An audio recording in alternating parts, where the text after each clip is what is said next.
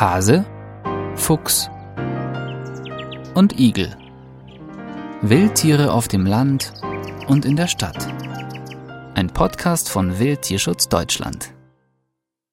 Süß, tapsig, knuffig. Zu Gast in Reinekes geheimer Kinderstube. Von Jürgen Heimann, rotormann.de Kleine Tiere sind, Nacktmull, Blobfisch oder Titicacafrosch mal außen vor gelassen, per se knuffig. Während bei letzteren ja schon die Eltern krass aussehen, weshalb auch von den Kids keine optisch-ästhetischen Wunder zu erwarten sind. Ansonsten gilt in der Fauna die Faustregel, dass Tierbabys einfach zu süß aussehen.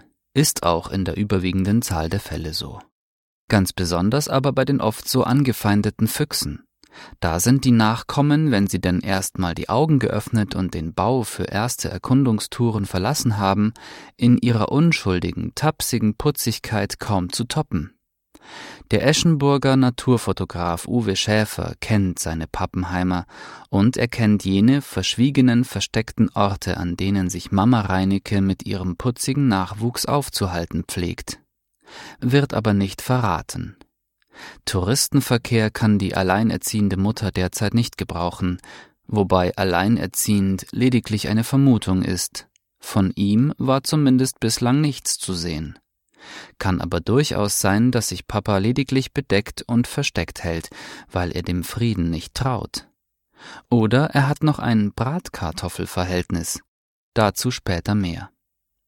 Zwar ist die Fähe sehr wohl in der Lage, ihre Kleinen alleine aufzuziehen, die Betreuung durch beide Elterntiere oder Verwandte erhöht jedoch deren Überlebenschancen deutlich und wird deshalb in der Regel womöglich auch praktiziert.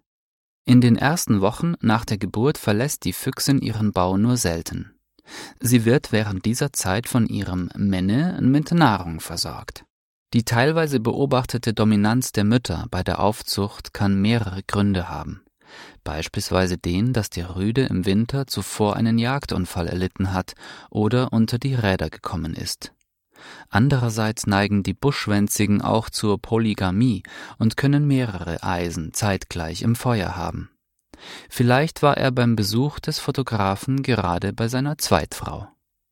Genau an jener Stelle hatte der Eibishäuser vor zwei Jahren schon einmal Freundschaft mit einer Fähe und ihren Jungen geschlossen. Vermutlich ist es dieselbe, die jetzt erneut einigen putzigen Welpen auf die Welt verholfen hat und ihm nun stolz Einblicke in die Kinderstube gewährt. Unermüdlich ist Mutti um das Wohlergehen der kleinen Racker bemüht. Dennoch hat das Tier einen großen Teil seiner sonst gegenüber Menschen üblichen Scheu abgelegt. Offenbar besitzt Schäfer in den einschlägigen Kreisen einen hervorragenden Leumund. Eines seiner knuddelig goldigen Fotomotive hat er Glatze getauft, wegen der auffälligen im Stirnbereich etwas lichten Frisur. Sie kann aber auch dem aktuellen Haartrend, wie er derzeit unter Jungfüchsen in ist, geschuldet sein. Wächst sich aber schon wieder aus. Wenn nicht, ein Toupet kann Wunder wirken, für Glatze und seine Geschwister gibt es momentan viel Aufregendes zu entdecken. An jeder Ecke, hinter jedem Strauch wartet eine neue Überraschung. Mögen ihnen solche der bösen Art in ihrem weiteren Leben erspart bleiben. Wildtierschutz Deutschland Wir geben Tieren eine Stimme. Mehr über Füchse auf www.wildtierschutz-deutschland.de